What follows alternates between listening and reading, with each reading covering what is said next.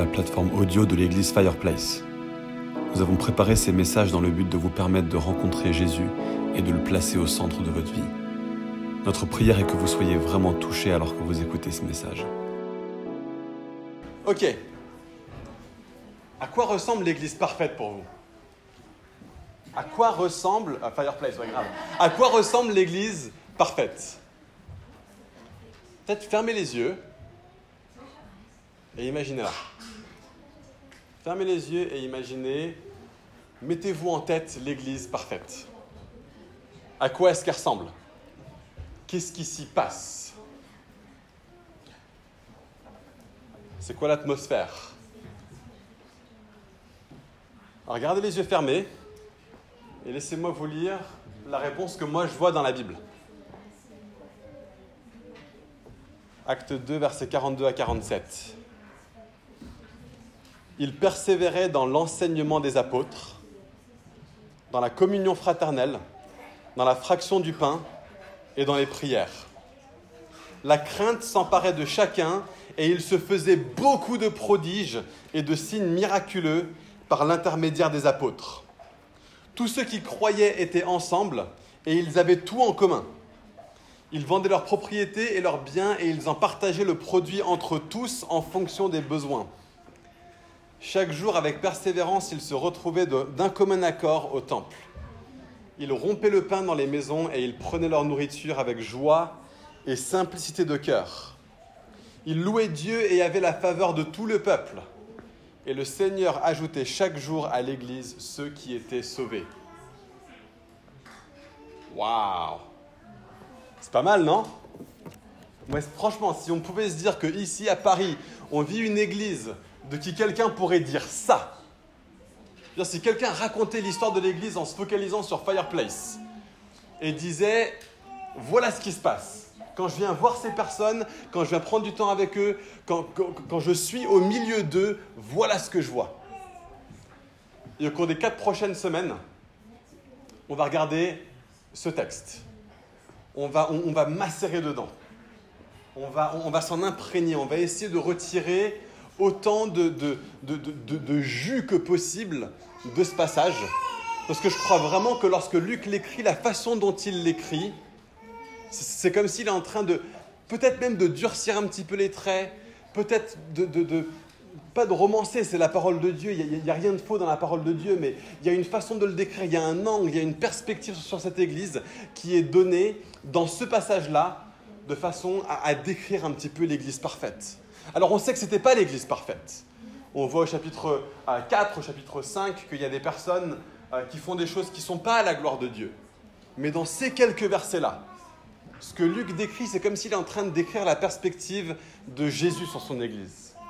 C'est comme s'il est en train de décrire la perspective de Dieu sur son Église. Et donc c'est important qu'on finisse notre, notre série qui s'appelle Fondation euh, en prenant quatre dimanches de suite sur ce texte-là. Je vais juste faire un petit récap de tout ce qu'on a fait jusqu'ici dans, dans la série. Si on peut passer à la prochaine slide. On a commencé avec ce qu'on pourrait appeler des fondations théologiques. Les huit dernières semaines, c'était ça. C'était qu'est-ce qu'on croit? Qu'est-ce qu'on croit? Qu'est-ce qu'on a dans, dans- les tripes? On a commencé avec le fait qu'on veut être une église qui est centrée sur Jésus. On a continué en disant qu'on voulait être une église ancrée dans la parole. On a poursuivi en disant qu'on voulait être une église vivante par l'esprit. On a vu, qu'on veut être une église qui est prête pour le réveil. On a vu euh, qu'on veut être une église qui est forte dans la grâce, qui est fondée dans la grâce, et une église qui est prompte à la repentance. On a regardé le fait qu'on veut être une église qui est en mission, une église apostolique, et on a regardé le fait qu'on veut être une église qui est euh, dirigée par la voix de Dieu, une église prophétique. Voilà le type d'église qu'on veut être, en, théorie en quelque sorte. On a regardé des, points de pratique, mais c'était quand même de la théorie jusque, jusque-là.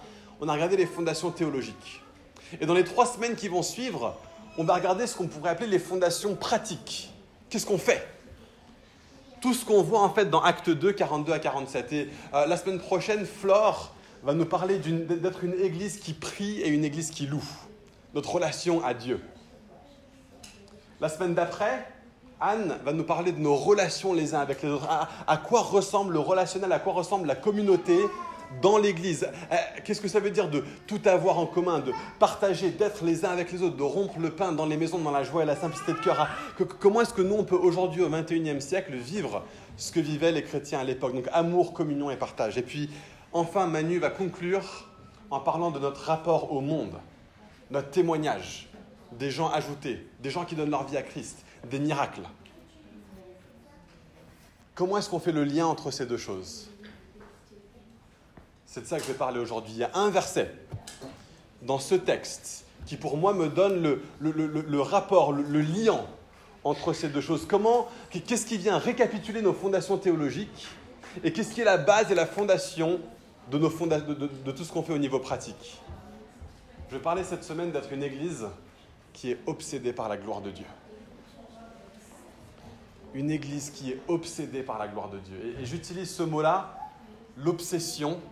Habituellement, c'est un mot qui est négatif, mais quand c'est quelque chose de tellement beau, de tellement merveilleux que la gloire de Dieu, je pense qu'on peut, en, on peut en parler comme, comme une obsession sans que ce soit malsain. Au contraire, si on avait quelque chose de moins que ça, si on avait quelque chose de moins que ça, alors je ne pense pas qu'on serait, qu'on aurait un rapport à la gloire de Dieu tel que Dieu voudrait qu'on l'ait. Donc où est-ce que je le vois dans ce texte? Où est-ce que je vois cette, église obsédée par la gloire de Dieu dans le passage qu'on vient de lire Je le vois au verset 43. La crainte s'emparait de chacun. La crainte s'emparait de chacun. Qu'est-ce que ça veut dire ça? Ce qu'on voit en fait dans ce texte, c'est qu'on a une église en plein réveil spirituel. D'accord? Ce qui est décrit dans tout le livre des actes, c'est un réveil. Un réveil qui n'aurait jamais dû s'arrêter. Mais par nos erreurs, par nos manquements, euh, par, nos incohérences, ce que Dieu a commencé, ça s'est estompé.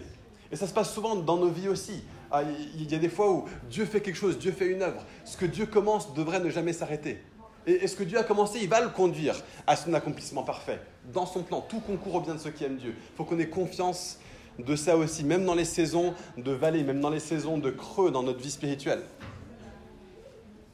Mais dans l'intention de Dieu, cette expression de réveil ne devrait jamais s'arrêter. On est une église en plein réveil.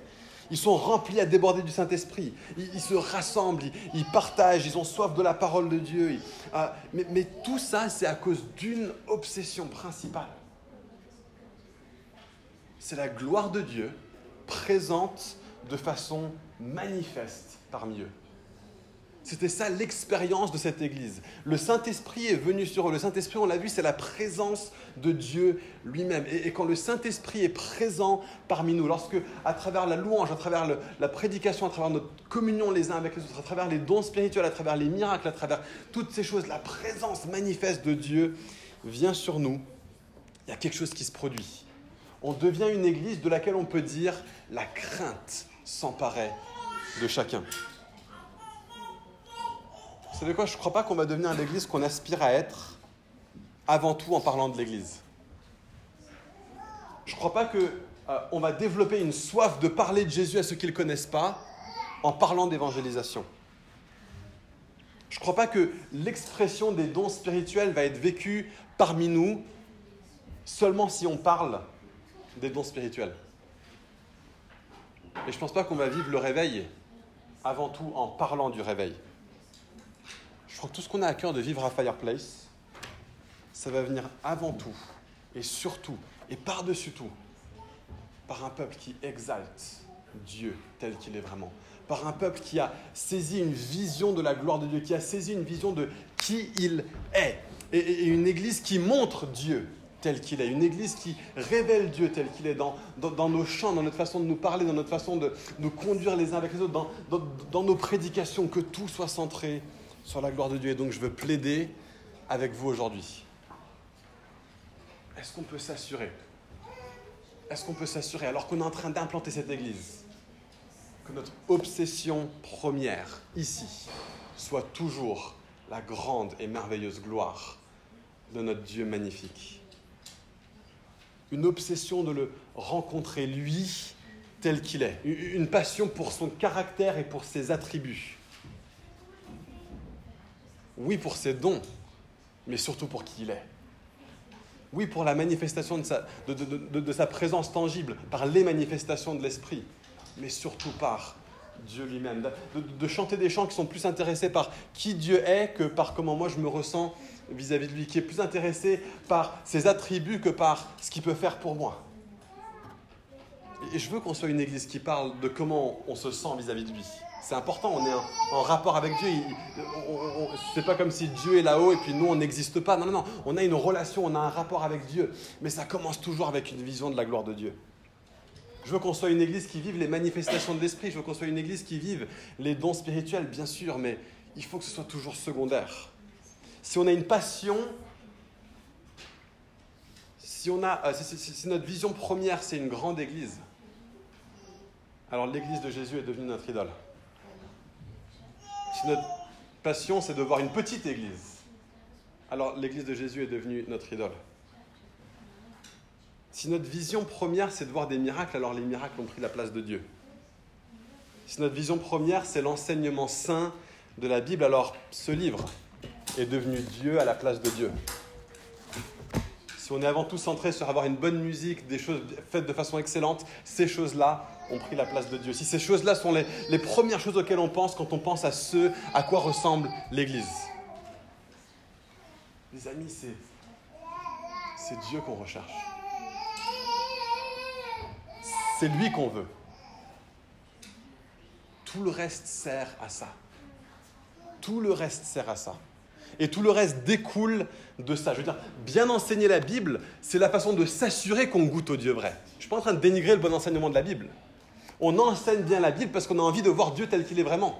Et pas Dieu tel que moi j'ai envie de me l'inventer à ma propre sauce. Je me soumets à la Bible parce que dedans j'y vois qui Dieu est. Et alors que, je, alors que je suis ancré dans la Bible, je vois Dieu de plus en plus. Et plus je suis passionné par Dieu tel qu'il est, plus je vais avoir envie de creuser dans la Bible. Voir les miracles, c'est ce qui se passe quand on a soif de Dieu lui-même. Tout le temps dans les réveils où il y a des miracles qui se passent, les gens sont venus pour Dieu. Dieu a fait des miracles. Le moment où le réveil s'arrête, c'est quand les gens commencent à regarder les miracles plutôt que le Dieu du miraculeux. Mais quand on est focalisé sur Dieu, il vient, il se révèle et il fait quelque chose. Et il se déverse. Et logiquement, plus on voit le miraculeux, si vraiment on est venu pour Dieu, alors on devrait avoir une passion plus grande toujours pour sa gloire. La sainteté et la pureté. Qu'est-ce que c'est important qu'on soit une église prompte à la repentance, une église qui cherche à être sainte, pure devant Dieu. Mais même ces choses-là ne sont pas une fin en soi. Même ces choses-là ne sont pas une fin en soi, ce sont des, des expressions adéquates de notre obsession pour la gloire de Dieu. Tout le reste de ce qu'on voit dans Acte 2, 42 à 47 découle de ça. Les croyants ont vécu l'expérience surpuissante de la manifestation tangible de la gloire de Dieu, de telle sorte que tous étaient saisis par la crainte. Ce mot-là, crainte, il est utilisé dans d'autres passages dans la Bible pour parler de notre rapport à Dieu. Il y, a, beaucoup de fois dans le Proverbe où il est dit que la crainte de l'Éternel est le commencement de la sagesse. Alors qu'est-ce que ça veut dire la crainte de Dieu? C'est quoi ce concept? Je pensais que, Dieu était bon. On va le regarder.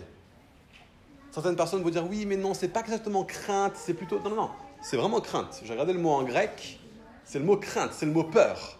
La peur, la crainte s'emparer d'eux. On va lire des textes où c'est évident que les gens, quand ils rencontrent Dieu, il y a une crainte qui se saisit de c'est une crainte active, c'est pas un mot qu'on peut diluer. L'église de Jérusalem était une église telle que les gens qui touchaient à ce qui s'y passait étaient en flip, mais, mais en flip total. La crainte s'emparait d'eux.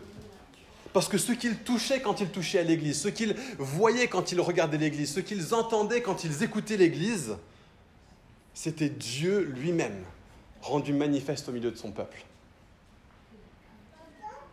Un peuple qui laissait toute la place à Dieu pour l'expression de sa personne, avec une exaltation de son caractère, une exaltation de ses attributs. Personne ne se mettait à bailler quand on parlait du Dieu éternel, infini, invisible, immuable. Personne ne se disait il faut qu'on ait des prédications un petit peu plus pratiques quand on parlait de la grande gloire de Dieu, oh, qu'est grande la sagesse de Dieu, que c'est pensées sont impénétrables. Personne s'ennuyait quand on parlait de ça parce qu'il savait, il savait, il savait que c'était Dieu qui était en train d'être présenté tel qu'il est. Vraiment une église qui exaltait Dieu. Vous savez quoi? Dans la crainte de Dieu, il y a une dynamique différente de notre crainte des autres choses dans ce monde. Dans les autres craintes qu'on peut expérimenter, c'est uniquement quelque chose de négatif. Quand vous avez peur de quelque chose, il n'y a jamais un côté positif là-dedans. Sauf les gens qui aiment regarder les films d'horreur. Ça, c'est autre chose. Mais habituellement, la peur n'est que associée à du négatif. Alors que dans la crainte de Dieu, il y a un mélange de peur et d'émerveillement. Il y a un mélange de stupeur et d'attraction. Il, il y, a, un sentiment de si tu t'approches un peu plus de moi, tu vas me tuer. Je vais mourir sur place. Tu es tellement, tellement Dieu, tu es tellement, tellement incroyable, tu es tellement saint, tu es tellement pur, tu es tellement glorieux, tu t'approches un peu plus de moi, je meurs. Et en même temps, il y a ce... Mais tu es irrésistiblement beau. Et tu es irrésistiblement fascinant. Et tu es merveilleux. Et tu es attirant. les, Anglais, ils sont forts. Les Anglais, ils ont, ils ont un mot pour décrire la crainte de Dieu qui a à la fois ce côté on, va dire négatif et ce côté positif. Ce côté j'ai peur mais j'ai envie. Je flippe mais je suis attiré. Ce mot anglais c'est le mot awe. Et je parlais à AWE. Je parlais à un ami cette semaine, un, ami bilingue, et je lui dis mais comment est-ce que tu traduirais bien le mot awe en français? Et puis on, on se triturait le cerveau, on essayait de trouver comment est-ce qu'on le dit. Et au bout d'un moment, je me suis rendu compte, en fait, ce, ce, ce mot, c'est pas un mot c'est une onomatopée. On ne devrait pas le prononcer oh. On devrait le prononcer oh. Et quand je me suis rendu compte de ça, je me suis dit, bah, c'est bon, on peut le traduire en français. Parce que c'est une onomatopée. On devrait commencer à parler de la, la oh de Dieu. C'est comme tu as, une vision de, Dieu, de qui il est, tu es là, mais. Oh. Et, dans, nos pré... Moi, j'ai envie que ce mot-là, ils deviennent fréquents à Fireplace, qu'on puisse naturellement parler de la oh de Dieu. Hein, qu'on ait des chants où le refrain c'est juste oh. C'est ça d'avoir une vision de Dieu, c'est ça de le voir tel qu'il est, c'est cette onomatopée, ce sentiment de tu es beaucoup beaucoup plus grand que je puisse le supporter et tellement tellement merveilleux que je peux seulement vouloir me rapprocher de toi. Dieu est merveilleux. Et, et c'est quand vous avez eu la, la révélation, une, vision de Dieu dans sa gloire pour la dernière fois. J'aimerais que ce soit notre expérience chaque semaine. J'aimerais qu'on cultive euh, une, soif telle de Dieu qu'en permanence, chaque semaine, on revienne et on se dise oui, oui, on veut qu'il y ait de la liberté. Qu'est-ce qu'on veut qu'il y ait de la liberté? C'est comme ça dans la, présence de Dieu. On est des enfants dans la famille du Père. Je veux, je veux qu'il y ait de la joie, je veux qu'il y ait de, l'exubérance. je veux qu'on danse quand, quand, on chante, je veux qu'on tape des mains, qu'on soit dans la liberté, dans, la, joie, mais je ne veux pas que ce soit au détriment de la oh de Dieu, de sa gloire, de sa grandeur, de la stupeur qu'on ressent. Les, deux doivent venir ensemble. Ce passage dans, dans Hébreu qui dit approchez-vous avec confiance. Donc oui, on s'approche avec confiance, mais approchez-vous avec confiance du trône de Dieu. C'est pas approchez-vous avec confiance de Disneyland. C'est approchez-vous avec confiance de la, du, trône de Dieu, là où siège sa gloire. Et donc ce matin, ce qu'on va faire, c'est qu'on va prendre un passage qui, qui, pour moi, décrit incroyablement bien la gloire de Dieu. Et, et pourquoi ce peuple était saisi par la crainte. On va prendre Ésaïe chapitre 6, des versets 1 à 6. Et avant de faire ça, j'ai envie de prier. Seigneur, je te demande qu'alors que on lit ce passage, tu nous saisisses. Donne-nous une révélation de qui tu es.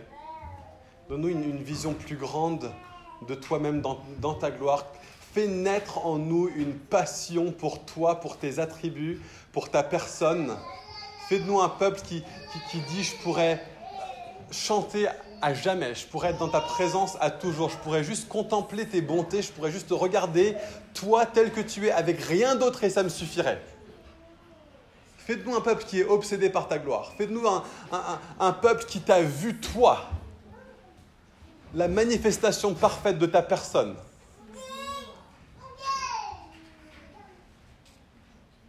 Mes mots sont pas suffisants, Seigneur.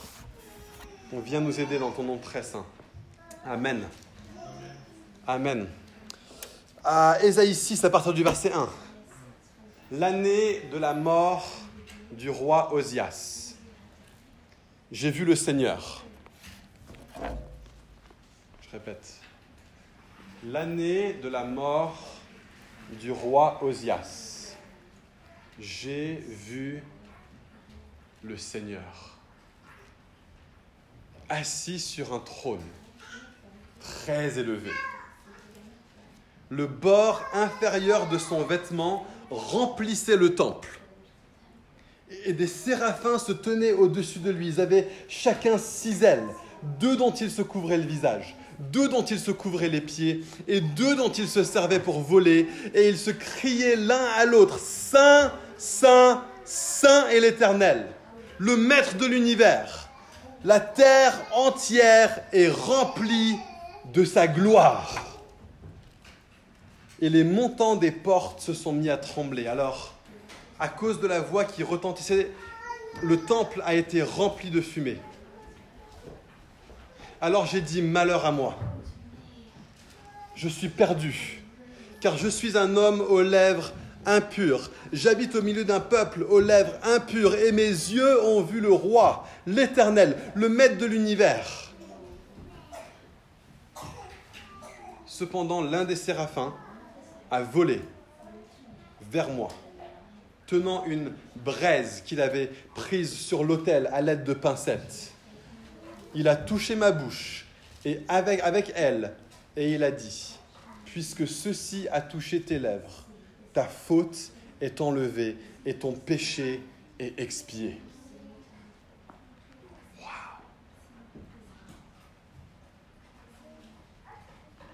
L'année de la mort du roi Osias. On commence avec un événement terrestre. Aujourd'hui, on fête le 11 novembre. Il y a des événements terrestres et on n'est pas des chrétiens uniquement célestes. Il y a un gars qui s'appelle Karl Barth qui a dit le, le chrétien sérieux a sa Bible dans une main et son journal dans l'autre. On n'est pas déconnecté de la réalité. L'année de la mort du roi Osias. Il y a des choses qui se passent. Le peuple sait pas ce qui, ce qui va arriver. Il y a un roi qui vient de mourir. Ça va être une année où il y aura une transition au niveau du pouvoir, du pouvoir sur le pays. Il y a potentiellement des, des pays autour qui vont commencer à nous menacer parce qu'il y a toujours une instabilité qui se passait dans les peuples à l'époque quand il y avait un changement de roi. On ne sait pas comment va être le nouveau roi, mais il y a un truc qui se passe. C'est qu'au milieu de cette saison tourmentée, j'ai vu le Seigneur. Je ne sais pas ce qui se passe dans votre vie. Je sais un petit peu ce qui se passe dans l'Église. J'ai aucune idée ce qui va se passer dans les prochains mois dans l'Église. On, on, est dans, une saison d'incertitude absolument énorme. Il y a des, partis politiques qu'on n'a pas vraiment connus jusqu'ici, des idées politiques qu'on n'a pas vraiment vues, élues jusqu'ici, maintenant qui commencent à être au pouvoir dans un nombre de pays. Et beaucoup de gens se disent ça va être le début de la fin, ça va être la Bérésina. On parle d'un monde, on, on, parle maintenant de, l'effondrement. On ne parle plus d'une crise écologique, on parle de l'effondrement maintenant écologique. L'année de la mort du roi Osias, ou en 2018 et en 2019. Tout change quand on voit le Seigneur. Tout change quand on voit le Seigneur. Ça ne nous enlève pas notre responsabilité vis-à-vis -vis de notre planète. Ça ne nous enlève, enlève, pas notre responsabilité vis-à-vis euh, du gouvernement. Ça ne nous enlève pas une responsabilité vis-à-vis d'être des bons citoyens. Mais on l'est depuis la position de gens qui avons vu le Seigneur. Alors où est-ce qu'il est? Qu'est-ce qui se passe? Où est-ce qu'il se trouve là? J'aime trop, il se, il se trouve sur un trône qui est très élevé. Je ne sais pas si vous avez déjà vu des trônes. Je n'ai jamais vu de trône peu élevé. Je n'ai jamais vu de, de, de, de de, de mini-trônes, de micro-trônes. À partir du moment où on dit trône, on est en train de parler de quelque chose de grand. Mais ce n'est pas n'importe quel trône.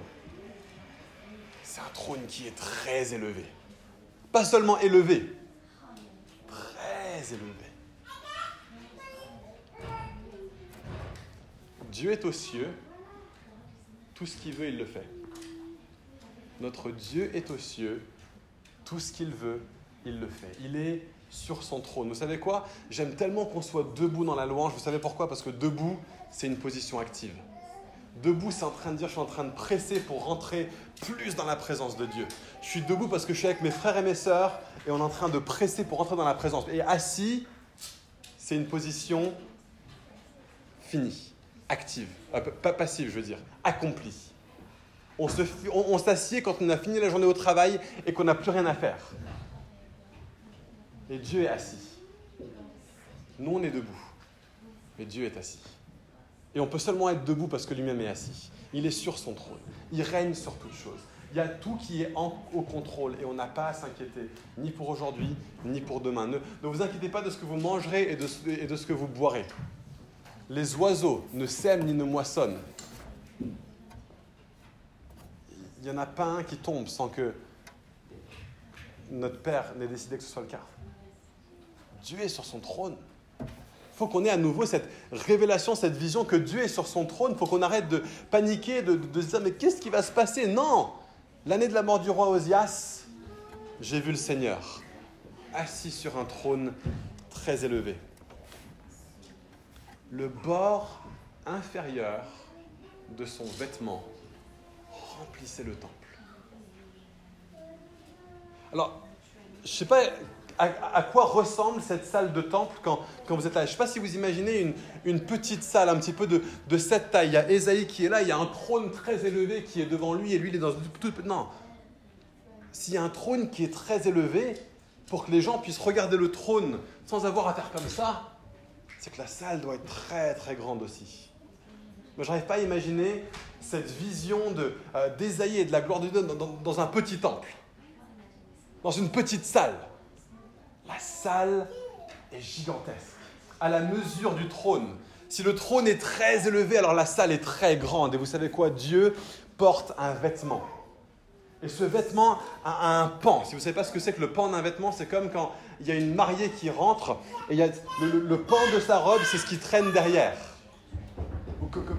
Quand il y a un roi qui est là avec son grand vêtement, avec sa, euh, avec sa, toge qui est là il y a un pan qui est là derrière.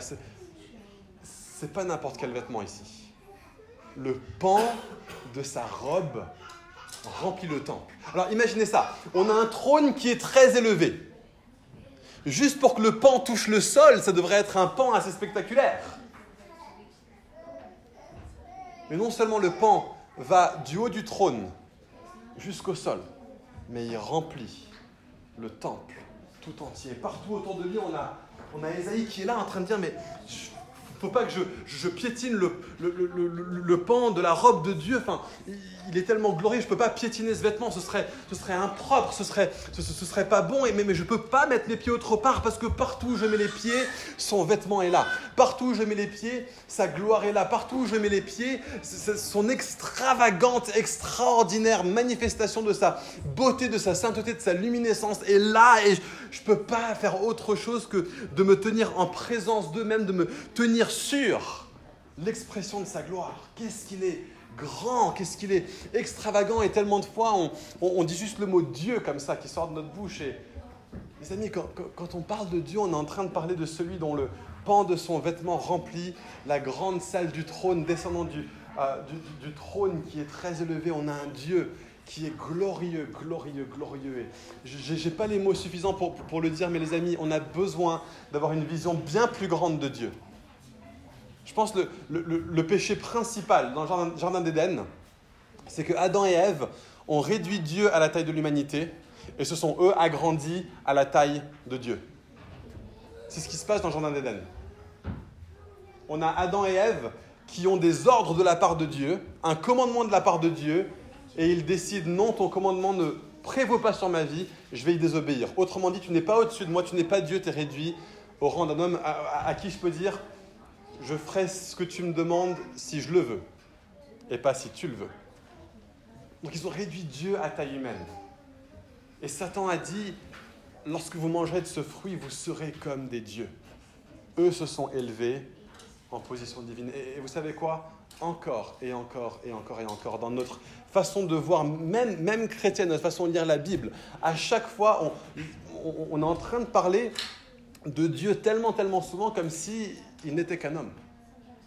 Notre façon de le voir, notre façon d'être en rapport avec sa, avec sa volonté, avec son être, et tellement souvent, nous, on est en train de s'élever de plus en plus en plus à la position de Dieu. Notre, notre vision de la souveraineté de Dieu. J'entends parfois des chrétiens qui disent, mais Dieu ne peut pas faire ça. Si.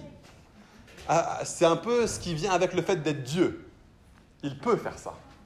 Je ne sais pas ce que représente le ça, mais si c'est Dieu, il peut faire ça. Toujours. Toujours. Il est saint et il est souverain et il est sage.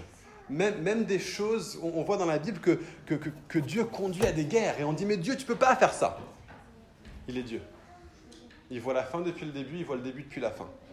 Il a même demandé à ce que son fils pende sur une croix, meure aux mains des Romains. Mais Dieu, tu peux pas faire ça.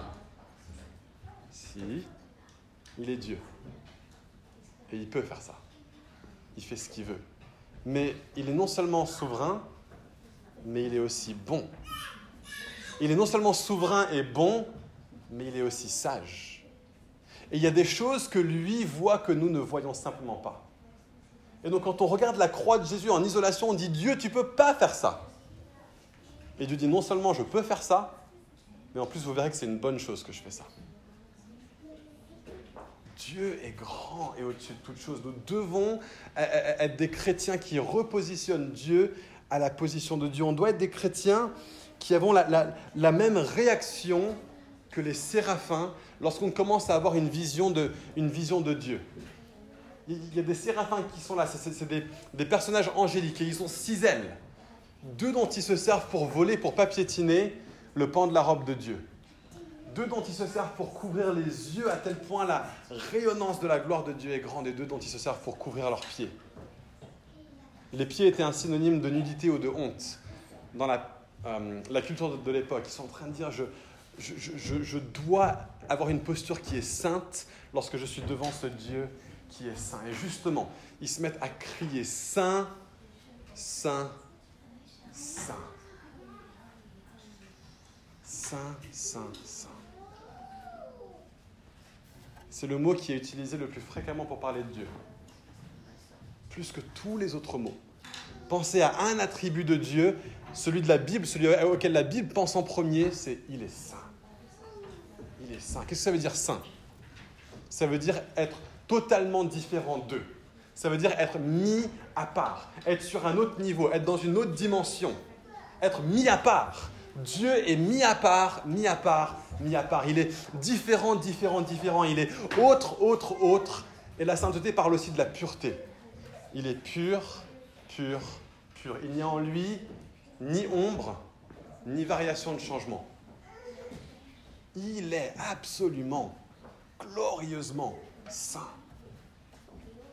Et ce qui se passe ici, c'est qu'il y a une figure de style qui est utilisée. Nous, on ne la comprend pas parce qu'on ne l'a pas, nous en français, cette figure de style, mais en hébreu, quand tu voulais dire que quelque chose était très grand, tu disais c'était grand, grand. Quand un puits était très profond, tu pouvais dire c'était un puits-puits, ou un puits qui était profond, profond. C'est un petit peu comme euh, multiplier quelque chose par deux, ou, le mettre au carré même. Tu vois, c'est un puits au carré. C'est un grand puits. C'est un grand puits. C'est un puits au carré. Il n'y a qu'un seul endroit dans toute la Bible où on a cette figure de style qui est utilisée trois fois. C'est quand on parle de la sainteté de Dieu. Il est saint, saint, saint. On n'est pas seulement en train de mettre sa sainteté au carré, on est en train de mettre sa sainteté au cube. Il est saint fois saint fois saint. Qu'est-ce qu'il est saint? Et ce qui se passe ici, c'est qu'ils sont en train de dire Dieu est saint, il est saint, il est saint. Quelle est la conséquence de ça? La terre entière est remplie de sa gloire. On revient à ce mot. La terre entière est remplie, non pas de sa sainteté, mais de sa gloire. Alors, qu'est-ce que c'est la, la, gloire de Dieu? De quoi est-ce qu'on parle quand on parle de la gloire de Dieu? On est en train de, parler de quelque chose de, merveilleux, de, de formidable. On est en train de parler de cette réalité. John Piper va définir la gloire de Dieu comme ça. C'est la mise en vue des perfections invisibles de Dieu. On voit sur la, sur la prochaine slide, il y a un passage dans, euh, dans Romains 1 qui, qui parle des perfections invisibles de Dieu, sa puissance éternelle, sa divinité. Elles sont invisibles. Sa sainteté, elle est invisible. Qui a déjà vu la sainteté de Dieu Personne. Invisible. Mais la gloire de Dieu, c'est la mise en vue de ces perfections invisibles. Et c'est ça qu'on veut, les amis. C'est de ça qu'on parle. Je, pourrais en parler pendant deux heures, mais il faut que, faut, que j'abrège et il faut que je conclue. Dieu est parfaitement, parfaitement grand et bon et beau, mais ces choses-là sont invisibles sauf dans sa gloire. Et sa, gloire est manifestée à travers la création, à travers ce qu'il a fait. Elle se voit depuis la création du monde, elle se comprennent par ce qu'il a fait. Jésus est une manifestation de la gloire de Dieu. Jésus est l'expression parfaite de la plénitude de Dieu. Donc on veut être une église qui regarde Jésus, qui est centrée sur Jésus. On veut être une église qui se réjouisse dans toutes les œuvres de Dieu. Mais ensuite, les deux prochains versets, on va finir sur ça. En lui, Ephésiens 1, 4 à 6, Dieu nous a choisis, nous les chrétiens, avant la création du monde, pour que nous soyons saints et que nous soyons sans défaut devant lui. Dans son amour, il nous a prédestinés à être ses enfants adoptifs par Christ. C'est ce qu'il a voulu dans sa bienveillance. Pourquoi? Quel est le but du salut? Quel est le but de la croix? On a chanté tout à l'heure, tu n'as pas voulu les cieux sans nous, alors Jésus, tu es venu. Il y a une réalité très forte dans le sens dans, laquelle c'est pour nous que Dieu est mort à la croix. Mais il y a une réalité plus grande que ça encore c'est pour lui qu'il est mort à la croix. Il nous a prédestinés à être les enfants adoptifs de Jésus. Pourquoi? Pour que nous célébrions la gloire de sa grâce. Nous existons pour la gloire de Dieu. Si tu es chrétien aujourd'hui, tu as été racheté à un grand prix, oui pour toi et pour ta joie, et pour ton salut, et pour ta libération. Mais il l'a fait avant tout pour lui. Dieu a un amour et une passion dévorante pour sa propre gloire. Et, ça aussi, c'est un truc où les chrétiens vont dire non, ça, Dieu, tu ne peux pas le faire. Si, il peut, parce qu'il est Dieu. Si Dieu voulait glorifier quelqu'un d'autre plus que lui-même, il serait en train de faire la volonté de Satan et non pas sa propre volonté. La seule chose qui est juste, c'est que Dieu soit vu comme étant parfaitement glorieux et grand et bon. Il libère son peuple pour sa gloire, pour sa gloire seule. Il dit ça dans, dans, dans. Il y a un moment donné où le peuple ne va pas rentrer en terre promise et Moïse fait appel à Dieu. Et la, prière qui touche le cœur de Dieu, c'est Moïse qui dit à Dieu, mais Seigneur, les autres nations vont dire que tu es un Dieu qui est impuissant. Et là, Dieu dit, ah non, c'est vrai, tu as touché au but. Allez, le peuple de Dieu va quand même rentrer en terre promise pour sa propre gloire. Et nous avons été sauvés pour célébrer la gloire de sa grâce. Et vous savez quoi? Il n'y a pas de meilleure position pour nous.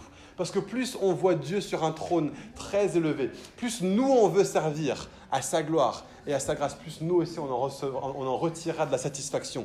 Parce que les amis, je ne veux pas un Dieu au rabais je veux un Dieu 100% pur jus. Je veux, je, veux, le Dieu triple Whopper avec le, le, le, gras et, et, tout, tout ce qui est en Dieu, je le veux. Je veux pas un Dieu light. Je veux Dieu tel qu'il est vraiment. Je le veux dans toute sa gloire. Je le veux dans toute la manifestation de sa personne et de sa beauté et de sa grandeur. Je veux voir Dieu tel qu'il est. Et je sais que quand je le verrai comme ça, je serai saisi par la crainte. Je sais que quand l'Église vit cette manifestation de la gloire de Dieu, alors qu'on se rassemble, alors qu'on chante, sa présence vient, elle se manifeste parmi nous. Et on va tous être là à dire, oh, mais je veux ça. Je veux rien d'autre. Je ne veux, pas une église qui ait toutes ces autres bonnes choses, des miracles, une sono, des gens qui se font des, top là en arrivant, des gros hugs en arrivant, et puis une super ambiance, et puis on fait plein d'activités, on fait plein de choses ensemble, mais il n'y a pas Dieu au centre de tout ça.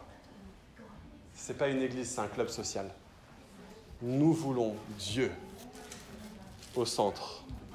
Et donc je vais finir en priant la même prière que Paul. Éphésiens 3, versets 20 à 21. À celui qui peut faire, par la puissance qui agit en nous, infiniment plus que tout ce que nous demandons, tout ce que nous pensons, à lui, à toi, soit la gloire dans l'Église et en Jésus-Christ pour toutes les générations et au siècle des siècles. Amen. Merci d'avoir écouté ce message enregistré à l'église Fireplace à Paris. Si vous souhaitez avoir plus d'informations sur nous et nos activités, rejoignez-nous les dimanches matins à 10h30 au 78 rue de Sèvres. Ou bien connectez-vous sur notre page Facebook ou sur notre site web églisefireplace.com.